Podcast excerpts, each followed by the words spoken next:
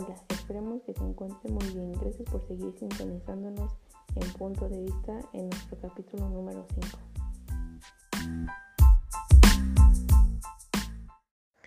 Bueno, el día de hoy hablaremos acerca de la libertad. La libertad la relacionamos con el concepto de responsabilidad. Nosotros los seres humanos somos libres por naturaleza, pero en realidad nuestra libertad es condicionada. Contamos con necesidades físicas, en esta sí contamos con la libertad de elegir, pero también tenemos factores sociales, políticos y económicos. Estos influyen en nuestras vidas y de estos no nos podemos desprender ni tener la libertad sobre ellos.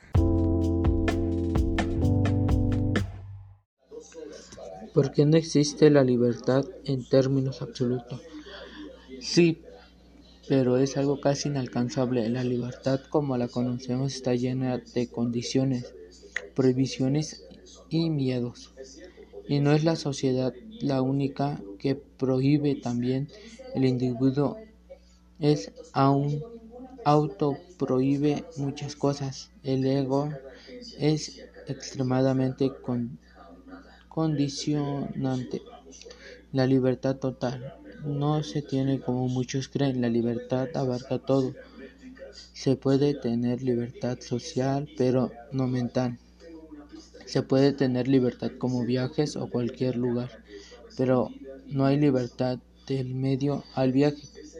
Contratiempos o enfermedades en el camino. Se puede tener la libertad de, de religión, pero libertad de espíritu, conciencia y ego no se tiene. Todo está condicionado y una libertad plena no hay en la civilización actual. Hay dependencia en un empleo, dinero o aprender una disciplina, dependencia de los padres, una familia o una pareja.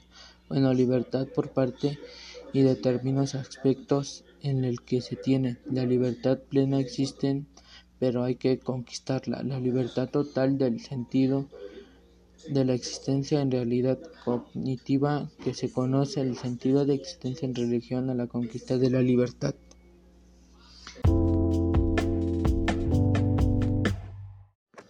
¿Qué o quién impone límites en nuestra libertad?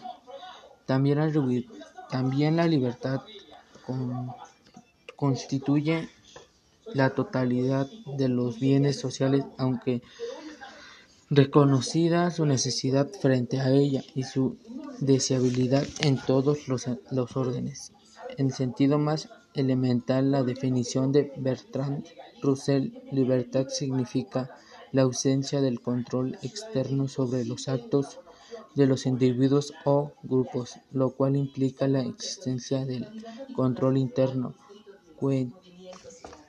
coetáneo dentro del individuo o dentro del grupo. Si esto controla interno no existe o como nos sencillamente la experiencia, las señales son insuficientes o fallas emergentes, la necesidad de controlar externos o lo que es igual de límites del, al ejercicio de esa libertad. Internamente la libertad entra su primera y más claro límite en el propio tamaño de la responsabilidad moral de la cual tenga conciencia ese individuo o ese grupo, donde entonces esa responsabilidad es el límite y la consecuencia que puede en, puede endilgarse con por el ejercicio de la libertad y así la noción de la responsabilidad moral. Se torna causal atribuirle responsabilidades moral o a alguien implica reconocer en la causa o el responsabilidad moral a alguien implicado reconocer en la causa o el origen de la acción importante su propia acción concluyendo que depende de él o solo de haber hecho lo que hizo conclusión que había habilita y justificar la sensación o la alabanza que sobre tal acción se haga La libertad es entonces presupuesto y resultado de la responsabilidad moral.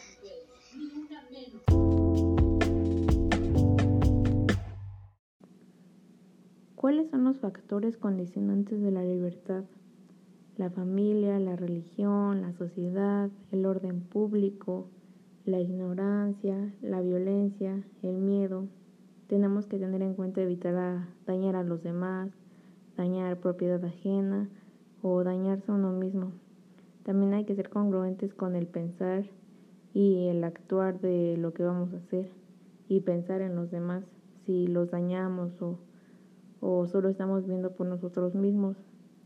También hay que saber reconocer los límites de uno mismo para que nuestra libertad no se vea afectada ni la de los demás.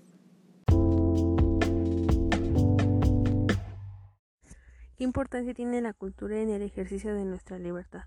La cultura constituye una parte fundamental del desarrollo humano, puesto que para vivir una vida plena es importante poder elegir la identidad propia, sin perder el respeto por los demás o verse excluido de otras alternativas. Es necesario que la gente cuente con la libertad para practicar su religión en forma abierta, para hablar su lengua, para honrar su legado étnico o religioso sin temor al ridículo, al castigo o a la restricción de oportunidades.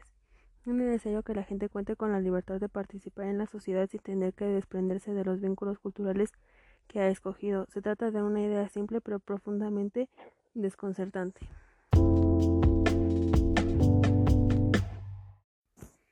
¿Cuál es la relación entre la libertad y la felicidad? La relación entre felicidad y libertad implica un paso más allá en el apasionante mundo de los conocimientos humanos ya que todos nosotros en algún momento de nuestra vida nos hemos realizado todo tipo de preguntas que nos aproximan a la poderosa realidad de ser felices.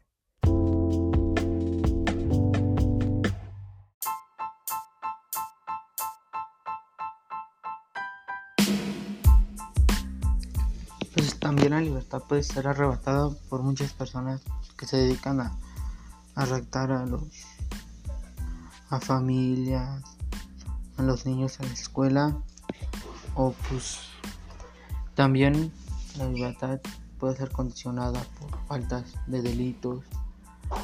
En las cárceles también nos pueden privar de su libertad, no dejarles de comer o X cosa.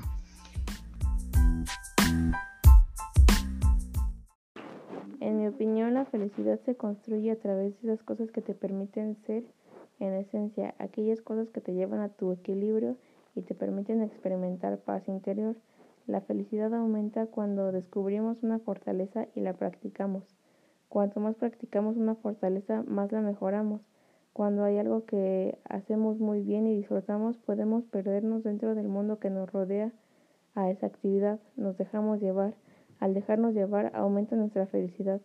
Algunas maneras para alcanzar la felicidad son practicar la amabilidad, mantenernos con gratitud, comprar experiencias, no cosas, dejar de pasar demasiado tiempo en las redes sociales, enfocarnos en el tiempo y no en el dinero y aceptar el fracaso.